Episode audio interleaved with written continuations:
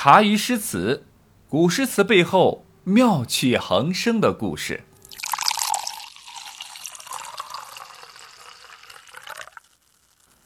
年纪轻轻中了进士，但是因为自己是边角地带广东考进来的人，所以呢，在整个大唐朝廷以北方圈为主的阵营里边，张九龄完全是没有话语权和人脉圈的。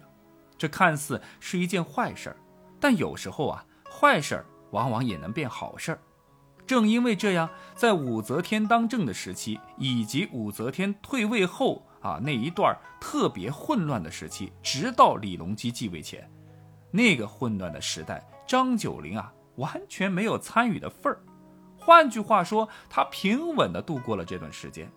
毕竟，谁会在乎这个广东岭南来的人呢？他仅仅是因为诗写得好，被当时的考功郎沈全期所赏识，然后被授予了教书郎官职。就相当于现在国家出版社图书馆档案馆之类的责任编辑，这样的官职可以让张九龄是远离是非。不过肯定不能让张九龄满足，他很清楚自己即便是状元出生，但是以眼下自己的人脉与名声，想要在京城实现自己的政治理想与抱负，实在太难了。纵观古今，自己这条路呢？也并非没有出路，前提是得有人提拔自己。作为一名初入职场的小白，张九龄很耐得住寂寞，也很会懂得分析，同时呢，懂得利用机会。他清楚，在京城这座繁华的城池里，和自己一样的职场小白一抓一大把，比自己有才的、身世比自己好的也有不少。想要在这人堆里脱颖而出，就得站好队，时不时的上上头条，刷点流量，蹭蹭热度。否则，纵使你有屈原之才，那也只能屈居人后了。好了，定下了目标，下定了决心，张九龄呢，就准备开始寻找他的贵人了。说实在话，寻找贵人如同伯乐寻千里马，那考察的是什么？眼光，还有准确的判断力，因为一旦错了，就再也没有回头路了。有这么夸张吗？当然有，在大唐时期抱大腿是没有回头路的，一旦走了出去，结果就两个：成功或失败。想想之前我们提到的宋之问同学，所幸啊，张九龄他成功了，不仅成功，还是大大的成功。在诸多的贵人堆里，张九龄看中了张悦。张悦何许人也？好像听起来，嗯，不大出名啊。那我们来换个位置，换个比方，你就知道了。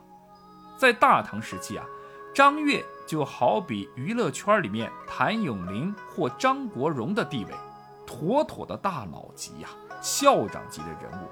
翻开他的简历，我们来看一看。他是历任太子教书、左补阙、右史、内供奉、凤阁舍人，参与编修《三教诸英》，前后三次作为宰相，执掌文坛三十年，为开元前期的一代文宗，与许国公苏沁齐名，江湖人称“晏许大手笔”。什么是晏许大手笔？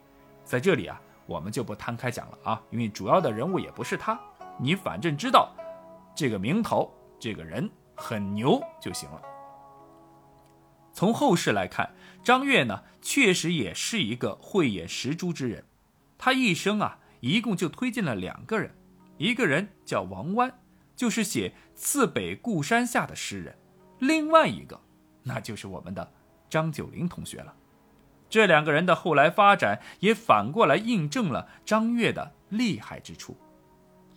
被这样的一位政坛文坛的大咖赏识，他只需要只言片语的赞赏，你的人生啊，立马就是 C 位出道，出道即巅峰。聪明的张九龄一直静静地待在张悦的身边，等待着机会。要知道，张九龄本身是神童出生。所以才华可以说是不在话下。张悦呢，很快就意识到了此人可以栽培，于是拿了很多的机会来锻炼张九龄。张九龄自然呢也不负他的期望，圆满的完成了一次又一次的任务。